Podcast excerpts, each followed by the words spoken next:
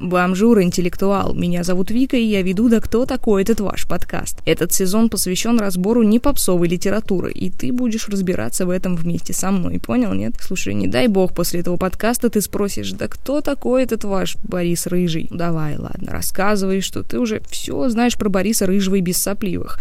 Это же самый что ни на есть попсовый литературный чувак. Ты спросишь, нафига вообще про него разговаривать в таком случае? Нельзя было какого-нибудь Гегеля там или Бердяева обсудить? Ну что, ты можно, конечно, обсудим еще не сопи. Как говорили великие, думаешь, если ты читаешь Гегеля или Бердяева или не знаю кого, то ты уже хороший человек? Ну, дорогуша, хорошие люди Бориса Рыжего читают. Борис Рыжий понятен всем. Искушенному в стихах человеку, человеку, который в стихах не разбирается абсолютно. Чего ты там говоришь? Тоже знаешь что-то из Рыжего? Базар, давай для наглядности посчитаем, что ты там знаешь. Эмалированное судно, окошко, тумбочка, кровать. Ну, смотри, и того целое одно стихотворение, и то в исполнении «Молчат дома». Я правильно понимаю? Или на маковом поле специально для эстетов спела еще «В России расстаются навсегда». Ну ладно, тормози, все, реально, а то я уже со счета сбиваюсь. Короче, Борис Рыжий. Надо начать с того, что он хоть и родился в Челябинске, но это настоящий Свердловский поэт. Я просто напомню для справки, Свердловск — это нынешний Екатеринбург. Улавливаешь вообще связь? Это тот самый город, где рядом с памятниками Пушкину, Жукову и Высоцкому можно найти памятники Ельцину, Гене Букину и сантехнику Афоне. Но я вообще не об этом сейчас. Мне кажется, если бы не Свердловск, если бы вот не район Вторчермета, куда родители перевезли еще не состоявшегося крошку поэта, Борис Рыжий бы, наверное, не случился. Но где еще, кроме как не в Свердловске, прежде чем на тракторе разбиться, застрелиться, утонуть в реке, вдруг придет лесник и похмелиться и притащит вишню в кулаке? М? С рюмкой спирта мама выходила, менее красиво, чем во сне, снова уходила, вишню мыла и на блюдце приносила мне. Вообще, Рыжий родился в интеллигентной семье. Папа у него геофизик, мама врач-эпидемиолог. Боря с сестрами воспитывался в довольно тепличной атмосфере. Он даже не знал, зачем стоять в углу, о чем речь вообще, ну, когда тебя наказывают. И, конечно, как это водится в приличных семьях, сын пошел по стопам отца,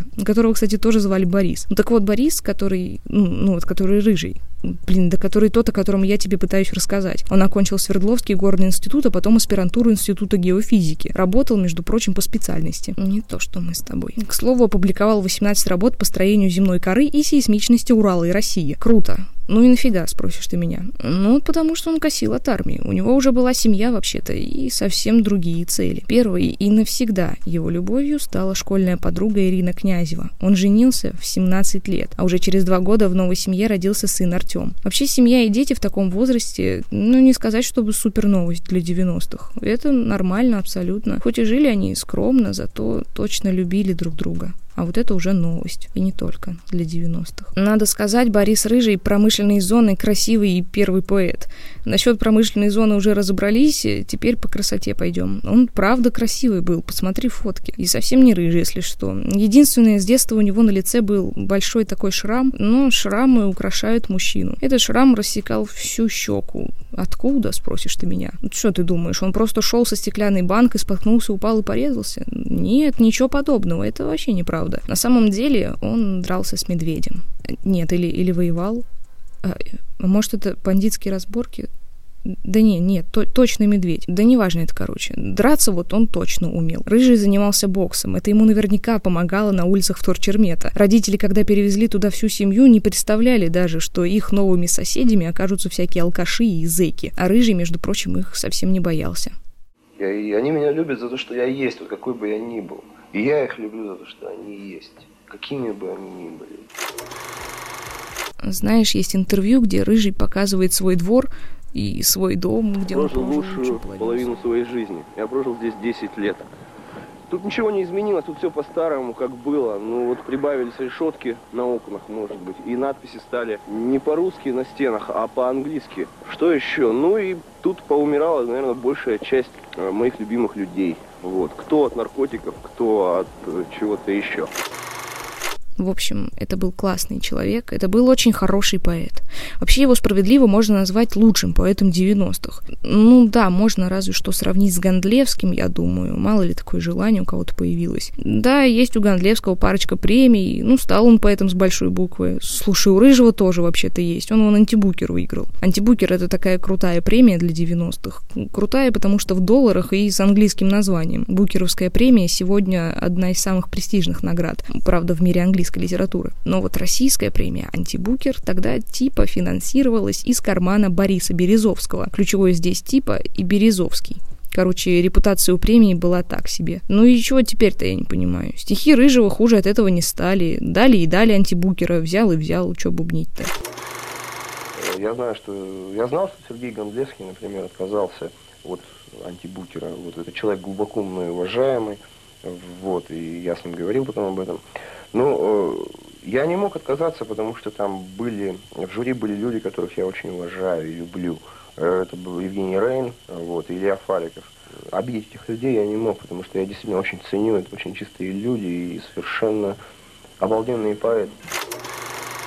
Это не единственная его награда вообще-то, но давай не будем разбирать тут лавры. О лаврах достойно уже стали говорить посмертно, к сожалению. Вообще-то он был признанным поэтом уже в конце 90-х. Особенное признание он получил в Екатеринбурге, но и в Москве его уже точно знали. Потом он, кстати, побывал даже в Нидерландах. Сейчас в Голландии о нем знают, наверное, больше, чем в России. Единственный документальный фильм о нем сняла нидерландский режиссер, э, окей, для любителей феминитивов, нидерландская режиссерка Алена Вандерхорст. К слову, фильм получился несколько мрачноватый. Не в смысле, что плохой, нет, он хороший, такой, как надо. Мрачный он с небольшими просветами. Ну как с небольшими?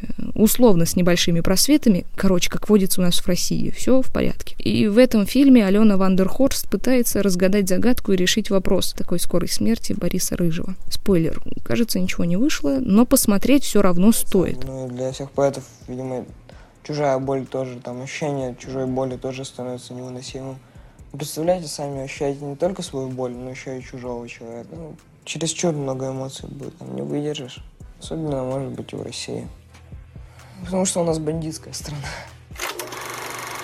Ты знаешь, не хотелось бы делать подкасты мрачными и заканчивать их чьей-то смертью. Это же совсем не обязательно, наверное, да? Но мы тут все-таки про русскую литературу разговариваем, а не семки во дворе грызем. Поэтому обязательно и очень важно сказать, что Борис Рыжий даже не вышел из лермонтовского возраста. Вообще он любил Пастернака.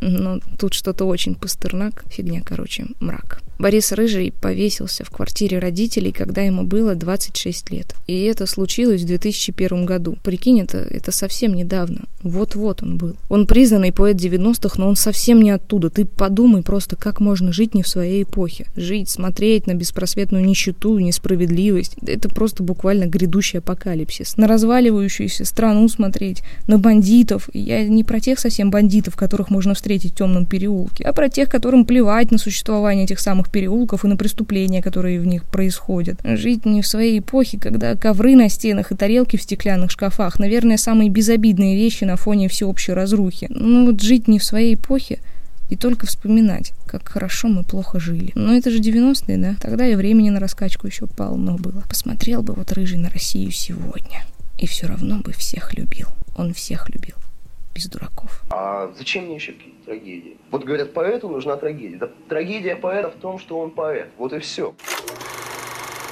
Ну, вот такой вот выпуск. Как тебе, нормально? Если ты хочешь что-то уточнить или, может, наехать на меня, типа, ты чё, кто вообще такой твой Березовский, а рыжий твой вообще упаднический поэт, да? Давай, давай решим вопрос по-пацански, пиши в директ или в телегу. Я только шнурки поглажу, если ты в натуре хочешь об этом поговорить. Да ладно, ну ладно, не сопи. Любые жалобы и предложения принимаются. А в телеге уже лежат все материалы по этому эпизоду. Почитаешь, посмотришь светлые минуты жизни. Ну, у меня лично все.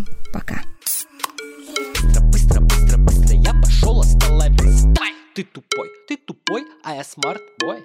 Gender fluid, голубой, ты теперь король.